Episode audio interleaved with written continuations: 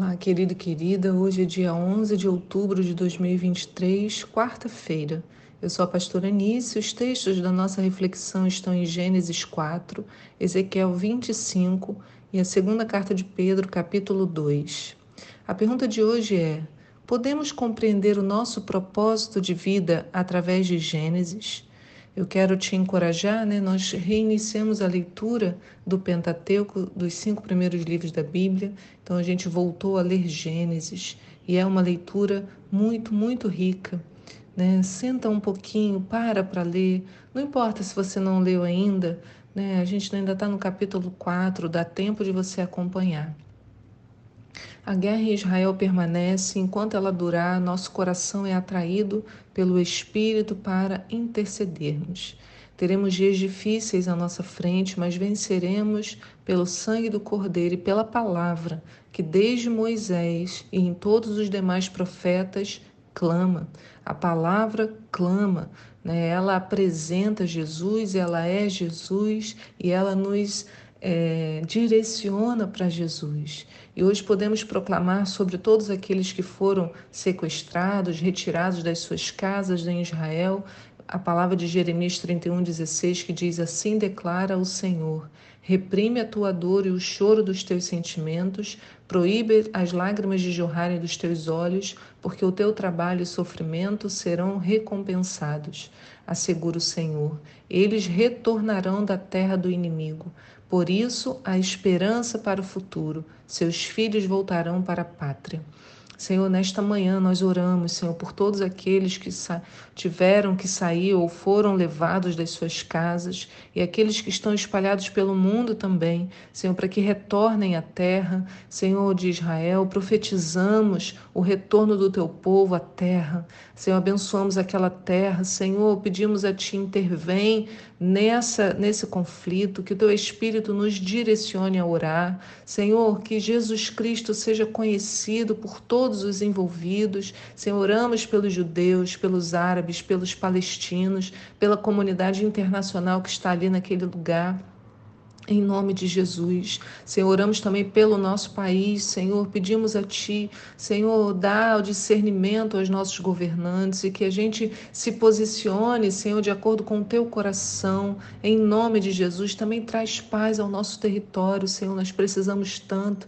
Senhor, vem sobre o nosso país, em nome de Jesus. Amém. Ontem iniciamos e terminamos o devocional falando sobre luz. Vimos que Deus, pelo poder das palavras da sua boca, cria todas as coisas. Isso significa que o que Deus fala ao nosso respeito tem o poder de trazer à existência aquilo que anteriormente não existia. Né? O que, que isso significa? Significa que se Deus tem algo em seu propósito, ele o cumprirá. Se para isso o Senhor precise, não sei, que a gente fale um novo idioma de um dia para o outro, ele pronunciará uma palavra e isso será o suficiente. Se ele deseja nos equipar com qualquer dom ou talento, basta apenas uma palavra e pronto, acontece. Somos nós que muitas vezes precisamos dos processos. Para Deus, o tempo é irrelevante. Ele está acima do tempo, né? Para o Senhor, passado, presente e futuro são a mesma coisa. Mas há em nós certas circunstâncias, certas situações que precisamos mudar e nossa natureza não dá conta de uma transformação veloz. Para isso, o Senhor nos direciona aos processos. Né? Nós já vimos pessoas libertas de drogas imediatamente e outras que demoraram mais tempo. Eu não sei explicar. Eu só sei que Ele é o dono do tempo. Ele é o dono do tempo. Porém, uma coisa importante, né? Eu falei aqui do idioma, falei das drogas, falei de mudança, mas para tudo isso acontecer do jeito que o Senhor quer, seja rápido, seja via processo, precisamos nos disponibilizar ao propósito, né? permitir que o Espírito Santo opere uma verdadeira transformação no nosso interior. Né? Quem não se cansa de si mesmo e de ter algumas questões internas não resolvidas? Tem horas que eu olho e falo, ai, de novo isso. Essa questão achei que já estava resolvida, né? De novo, né? Porque o Senhor está me mostrando um novo lado que eu ainda não tinha visto. E tem horas que dá uma raiva. Eu consigo compreender a fala de Paulo lá em Romanos 7, né, quando ele diz no verso 23: Contudo, vejo uma lei agindo nos membros do meu corpo, guerreando contra a lei da minha razão, tornando-me prisioneiro da lei do pecado que atua em todos os meus membros. Miserável homem que sou, quem me libertará desse corpo de morte? Graças a Deus por Jesus Cristo, nosso Senhor. Só nele, irmãos, essas características que a gente vê na gente e que, caramba, né, nos, ai, nos irritam. Só o Senhor. Por isso que Paulo termina falando: graças a Deus por Jesus Cristo, que pode me livrar desse corpo de morte. Nele eu posso me tornar ressurreto, eu ressurjo, eu morro e ressuscito junto com o Senhor. Em Gênesis encontramos um detalhe interessante lá no capítulo 2, no verso 15, diz: Assim Yahvé, Deus, o Senhor, tomou o homem e o colocou no jardim do Éden para zelar por ele e nele fazer suas plantações. Então aqui compreendemos um dos nossos propósitos de vida, né? O homem foi criado para zelar e cultivar. Né? A mulher foi posta lá no Éden né? para que o homem também pudesse zelar e cultivar a ela. Então a tarefa do homem ainda tem o, o incremento de zelar e cultivar a mulher. Né? E a mulher está na terra zelando e cultivando. Se não fazemos isso, não refletimos o que o Pai é. Fomos colocados na terra para cuidar e produzir. Ninguém deve ficar parado. Isso é uma questão física, mas também espiritual. Fomos convocados à atenção e ao movimento, né? Só zela quem se atenta àquela questão, àquela pessoa, àquela condição, né? E cultivar exige que eu me movimente. Então, não fomos criados para só olharmos para nós mesmos. Fomos produzidos com um olhar especial para a criação, que se desenvolve a partir do zelo. Então, eu e você fomos criados para olhar para o jardim, para o zelo e cultivo, não para ficar olhando para nós. Não havia espelho lá no Éden, né? Havia sim o outro, que eu olhava para o outro. E mais, temos o potencial criador. Quando investi investimos dedicação, tempo, esforço nesse zelo, somos capazes de gerar outras vidas, isso é, podemos plantar e colher algo novo, fruto das nossas mãos. Né? Outro detalhe que me chama a atenção está em Gênesis 2,7, diz: Então o Senhor modelou o ser humano do pó da terra, feito argila, e soprou em suas narinas o fôlego de vida, e o homem se tornou um ser vivente. Então, se você olhar com atenção, né, se nós observarmos, nesse momento os animais já haviam sido criados.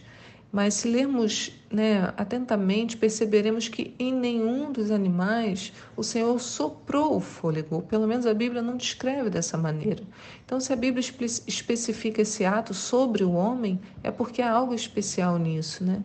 Para mim, em poucas palavras, o Elohim, o Yahvé, o Senhor Deus, ao criar todas as coisas no plano material, né, aqui na condição física, ele deu ao homem a tarefa de revelar a vida espiritual que foi soprada dentro dele. Né, soprou o fôlego, o rua, né, o, o fôlego, o espírito foi soprado dentro do homem. Então, Toda vez que nós respiramos, irmãos, quando nós falamos, esse fôlego que está em nós sai. Então eu tenho a tarefa daquilo que eu falo, de revelar o que é espiritual. E muitas vezes o que eu falo revela o que é carnal, mas em mim, em você habita o espírito. Então quando eu falo, eu devo exprimir aquele espírito que está dentro de mim. Né? A verdade é que o Elohim e a Vé nos deu a sua palavra maravilhosa e nem todos os segredos foram revelados. Né? Estudar Gênesis é sempre uma emoção sem fim porque ele nos desafia um olhar diferenciado sobre nossa própria existência. E o que, que faremos diante disso? A primeira coisa que Deus diz é que havia caos na terra. Se houvesse luz logo de cara, todos saberiam quem Ele é, não é verdade? Não haveria revelação, transformação, só haveria manipulação, e esse não era o desejo de Deus. Assim como a terra estava vã e em caos, nós também estávamos, estávamos assim no nosso interior, ou ainda estamos, né? Quando nos afastamos dele, quando partes do nosso interior não são iluminadas. Então o Senhor se revela, declara: haja luz, seja luz. Então temos condições de perceber a conexão do Criador com tudo nessa terra, inclusive conosco. E só então podemos progredir. Cada dia mais um pouco nessa revelação maravilhosa, até que tudo se torne perfeito. Portanto, nosso chamado principal, né, ser luz, zelar, cultivar, e o que Provérbios 4,18 diz: Entretanto, a vereda dos justos é como a luz da aurora, que vai brilhando cada vez mais até ser dia perfeito. Imagina você, se você puder olhar pela sua janela agora, ou pela janela de onde você estiver, e num amanhecer, né? Então tá tudo escuro e de repente vão surgindo os primeiros raios e esses raios vão crescendo e aquilo que é escuridão vai sumindo e a luz vai ocupando o espaço que antes era da escuridão e à medida que o sol, né, vai subindo, ele vai surgindo no nosso horizonte, mais a claridade vai aparecendo até que se dê o dia. É isso que o texto está dizendo. A vereda dos justos, o caminho dos justos, é dessa maneira, vai brilhando cada vez mais. Quer dizer, é uma crescente de conhecimento, é uma crescente desse brilho, é uma crescente da expressão do Espírito em mim. Aleluia, louvado seja o nome do Senhor, porque o mundo será conhecido como será preenchido com o conhecimento de Deus, assim como as águas cobrem o leito do oceano, como diz lá em Abacuque 2, no verso 14.